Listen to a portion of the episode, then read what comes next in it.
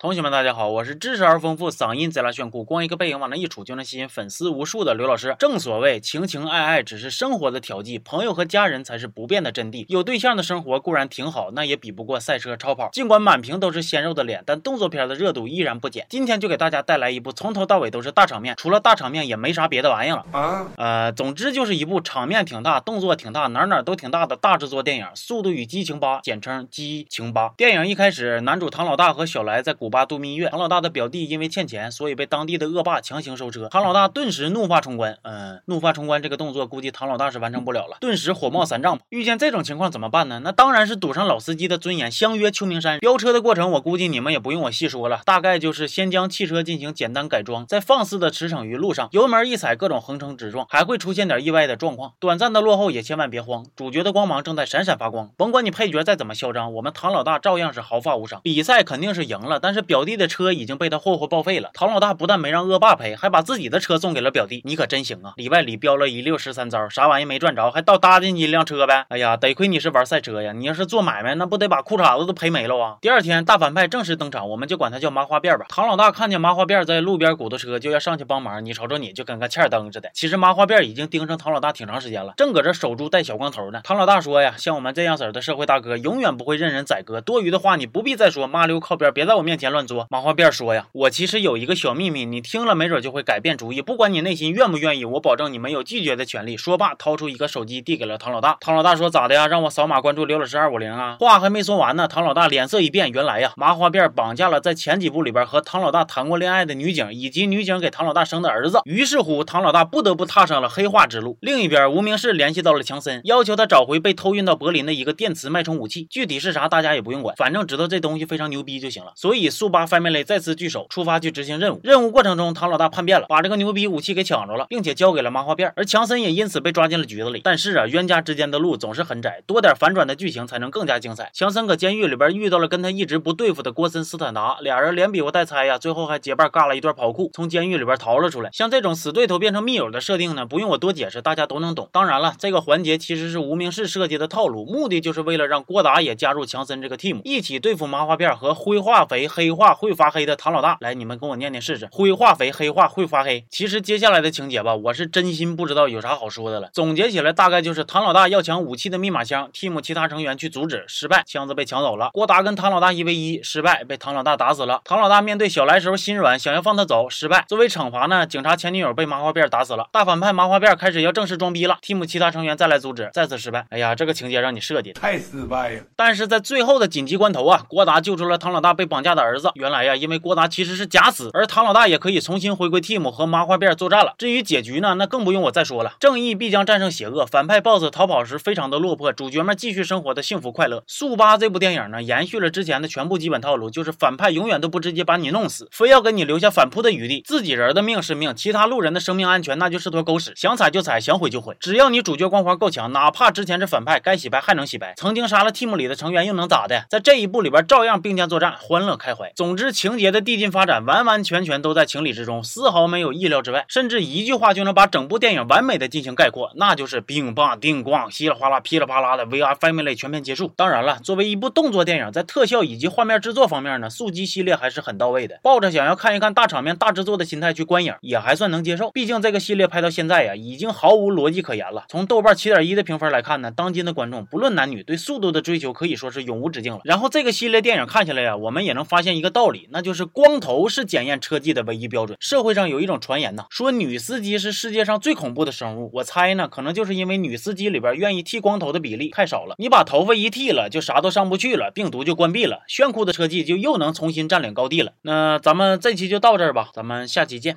啊。